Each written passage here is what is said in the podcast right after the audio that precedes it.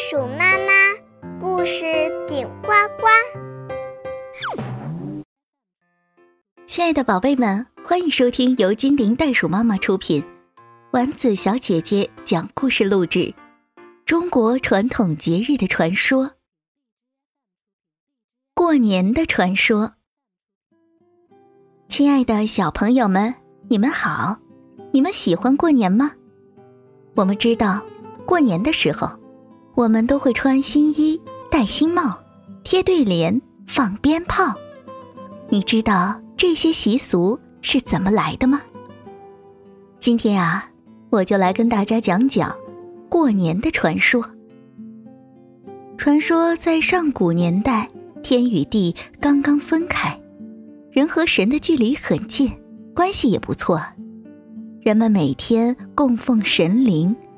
神灵也常出没人间，保佑人们不受鬼怪的侵害。不过，当神灵回天庭不在人间的时候，一头名叫西的巨大怪兽，就会率领着大批的妖魔鬼怪来捣乱，弄得天昏地暗，百姓叫苦连天。可是，等神灵们一出来，这些怪兽又都消失不见了。所以，日后人们就常有“神出鬼没”的说法。黄河边上有一座小村庄，眼看还有十天就是新年了。经过了一年的辛苦劳作，人们都在欢天喜地的布置房屋、张灯结彩，准备一起庆贺新年。村长给大家一一布置任务，年轻人收拾庆贺所需的年货。老人牵着小孩来到村口老槐树下讲故事。小媳妇儿张罗着各种各样的美食，大家其乐融融。夕阳西下，夜幕降临，忙碌了一天的人们渐渐进入了梦乡。突然，夜空中传来一声巨响，把睡梦中的村民们惊醒了。大家穿衣出门一看。大惊失色，只见怪兽西领着手下，气势汹汹的跑来了。小村庄顿时陷入一片混乱，鸡飞狗跳，房屋倒塌。大家准备迎接新年的东西都被鬼怪们抢走了。西粗声粗气的吼叫着：“十天之后就是今年最后一天。”到时候你们要准备更多、更丰富的贡品来孝敬我，否则我就抢走你们的小孩当点心。说完，西和鬼怪们扬长而去，村民们惊慌失措，不知如何是好。可是到了岁末，平日里保佑人们的神灵已经陆续返回天界。他们要在腊月二十三小年这一天到达天界，向天地汇报，一直到正月初五才会陆续归位。这可怎么办呢？村长召集大家开会，商讨应对的办法。一位胆小的村民说：“我看还是赶快搬家吧，呃，全村迁徙到外地去。”另一个瘦高个的村民站起来反对：“我们祖辈聚居在这这么长时间，对这片土地感情深厚，不能说走就走啊！”年轻的小伙子们愤怒的挥舞着拳头说：“这些可恶的怪兽，跟他们拼了！”大家七嘴八舌的讨论着，谁也想不到更好的办法。这时，一位长者站起来，摸摸胡子说道。神灵一定没有全部离开，怪兽最怕神灵，还是求他们帮忙吧。人们纷纷点头表示赞同。村长想了想，说：“灶王爷每年都是最后一个回天庭的，我们去请他吧。”第二天清晨，全村的人在灶王庙聚集，将瓜果、鱼肉等贡品。摆好，村长带领大家焚香祷告。好心的灶王爷，求你快快现身吧！我们已经到了水深火热的境地。过了一会儿，一阵烟雾飘过，一位富态的老人手持桃木拐杖，满面笑容的出现在大家的面前。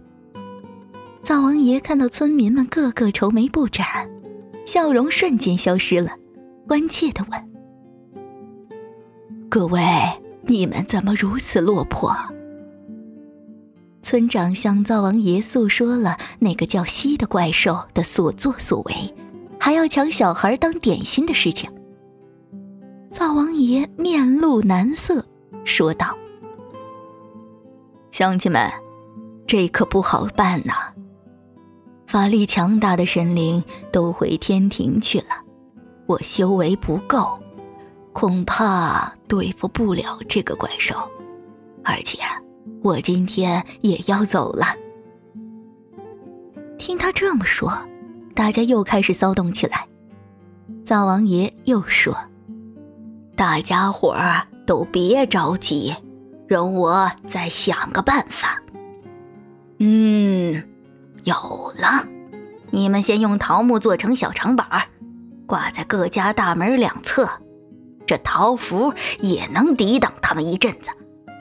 我马上去天庭汇报情况，请法力高强的神仙下来。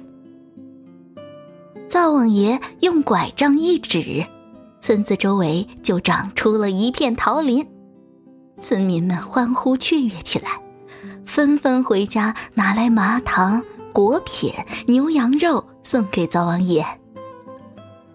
灶王爷，路上辛苦，先吃饱了再去天庭吧。灶王爷吃了些果品，抓了两块麻糖，坐到烟囱口上，一缕烟将他送上了天庭。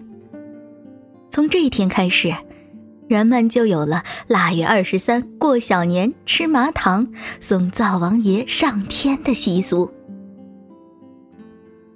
人们送走了灶王爷。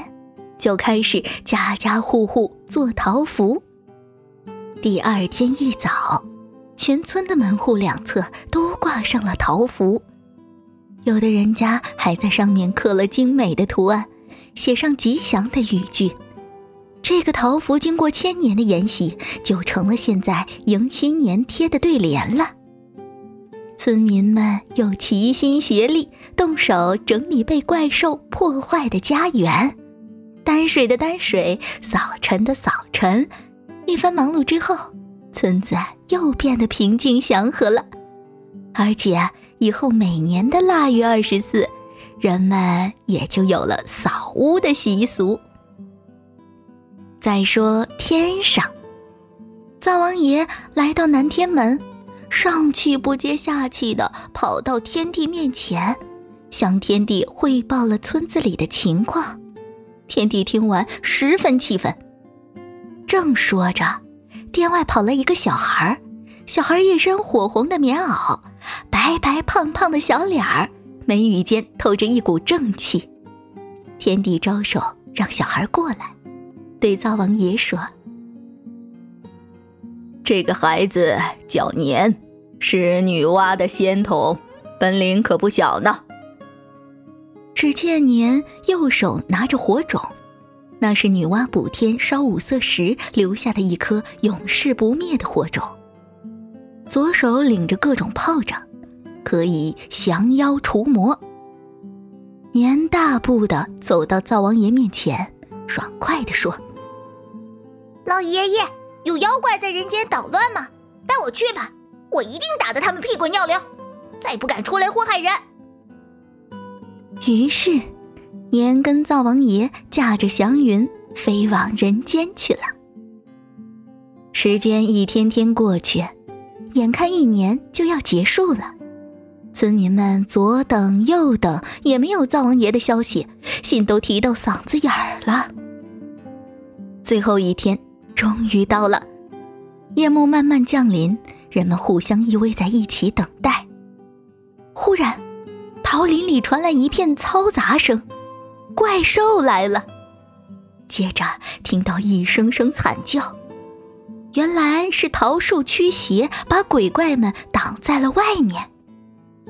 可是怪兽蜥却比别的怪物都厉害，踩过桃林进村了。人们纷纷躲进家里，关门闭户。西柚被门口的桃符晃得两眼冒金星，生气的大吼：“呃，竟敢不听我的吩咐！这用这破桃符对付我，我这就抓你们的小孩当点心吃！”说着，一把打掉桃符，眼看就要冲进屋里了。村子里哭声一片，凄惨无比。就在这千钧一发之时。一个脆脆的童声传到了西的耳朵里：“妖怪头，妖怪头，蒜头鼻子三角眼儿。”西回身望去，看到是个可爱的小孩儿，暗自偷笑道：“嘿嘿嘿嘿，正好肚子饿，给我送点心来了。”哈哈哈。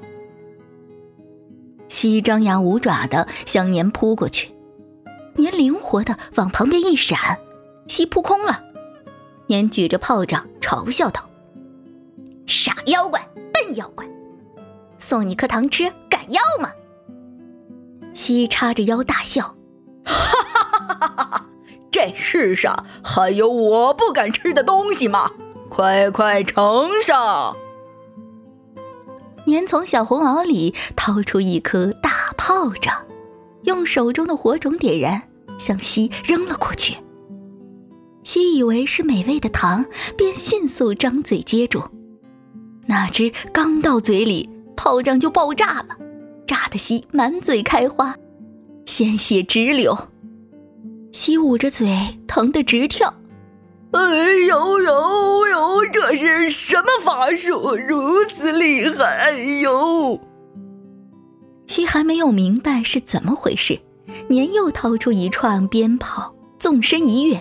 挂在西的脑袋上，年把挂鞭摔在西的脚上，用火点燃，鞭炮噼里啪啦炸个不停，吓得西捂着脑袋拼命的跑，一路跑回遥远的山洞里，再也不敢出来害人了。从此，每一年的最后一天被人们称为除夕，除夕之夜。一定要燃放鞭炮，以示除旧迎新之意。小朋友们，现在你们知道过年为什么要放鞭炮了吧？不过我要提醒一句：放鞭炮固然喜庆热闹，但也要注意安全哦。好了，这个故事就跟大家讲完了，我们一起去看看下个故事吧。